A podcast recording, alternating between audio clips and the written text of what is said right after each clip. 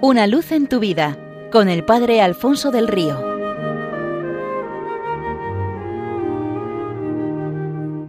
Un cordial saludo para todos los oyentes de Radio María desde el Seminario Diocesano de Getafe.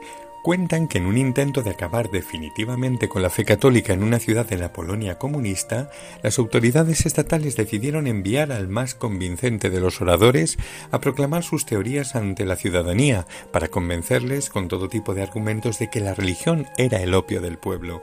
Mientras el ateo proclamaba las bondades del materialismo, un mendigo entró en el recinto. El conferenciante quiso aprovechar la ocasión y señalando le dijo Damas y caballeros, el partido al que yo represento puede poner un vestido nuevo sobre ese desgraciado.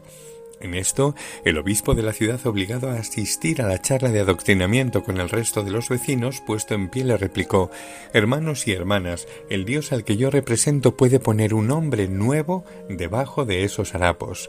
La multitud rompió en aplausos e instantes después comenzó a rezar al unísono, ante el enfado de los jerarcas ateos por su clamorosa derrota.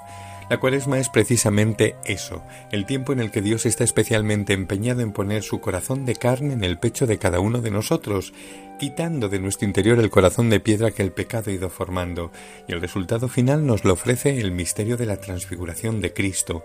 Una carne como la nuestra de repente refleja toda la gloria del cielo.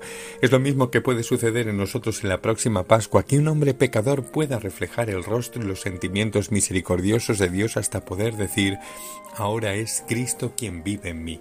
También cuentan que Quevedo, Lope o Calderón podían tomar un trozo de papel arrugado del suelo, escribir en él un poema y darle el valor de varios cientos de ducados, y a eso lo llamaríamos genio. Jeff Bezos, el fundador de Amazon, reconocido como el hombre más rico del mundo, puede poner su firma en un trozo de papel y darle el valor de varios millones de dólares, y a esto lo llamamos capital. Picasso, Dalí podían tomar un trozo de tela barata y pintar sobre ella un cuadro que hoy alcanzaría cifras millonarias en cualquier subasta, y a esto lo llamaríamos arte. Pues bien, Dios puede tomar la vida de un miserable pecador como es la de aquel que les habla, limpiarla del pecado, vaciarla de lo mundano, llenarla de su presencia y regalarla a los hombres para que, lo mismo que le ha pasado a él, pase a otros muchos. A esto lo llamaríamos misericordia, transfiguración, salvación, el misterio que Pedro, Santiago y Juan contemplaron en el Tabor es buena muestra de ello. Se corre el velo que envuelve a la persona de Cristo y en una carne como la nuestra resplandece la gloria de Dios. El Señor transfigurado es un espejo para nosotros, un anticipo de lo que puede pasarnos esta Pascua, una invitación a tomarnos muy en serio el camino de conversión cuaresmal para alcanzar la meta de ser uno con Cristo y como Cristo. Se cuenta también que tres carbones decidieron emprender tres caminos distintos en la vida. El primero pensó que lo mejor sería no complicarse la existencia y se quedó tal cual, siendo una piedra fría, oscura y dura.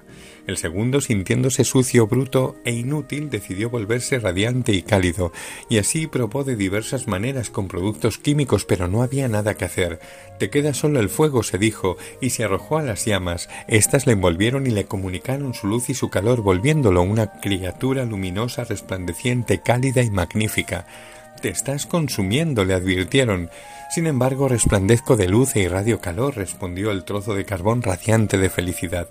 Y el tercero, ¿qué fue de él? Pues este también se dejó transformar, pero de un modo más lento. Se escondió en lo profundo de la tierra, en la roca fundida de su manto, y allí, sometido a gran calor y presión durante miles de años, se convirtió en un luminoso y apreciado diamante. La decisión del segundo carbón de lanzarse al fuego para resplandecer de luz e irradiar calor, o la del tercero de sumergirse en las profundidades para ser transformado en una joya hermosa y valiosa, es la que nosotros debemos copiar en esta cuaresma. Entrar en la intimidad de Cristo y dejarnos transformar la nuestra por su amor nos lleva a irradiarlo en el mundo, a contagiarlo a los demás. Merece la pena no quedarse la vida uno para sí, sin ser transformado ni ofrecido. El tabor es una constante invitación de Dios a dejarnos transformar en Cristo. Corramos hacia la meta, deseosos y seguros del premio que nos aguarda. Merece mucho la pena, seamos de Cristo, solo de Cristo, del todo de Cristo, para siempre de Cristo, y mostremos a todos la belleza de una vida transfigurada, santa y fecunda cuaresma. Una luz en tu vida, con el Padre Alfonso del Río.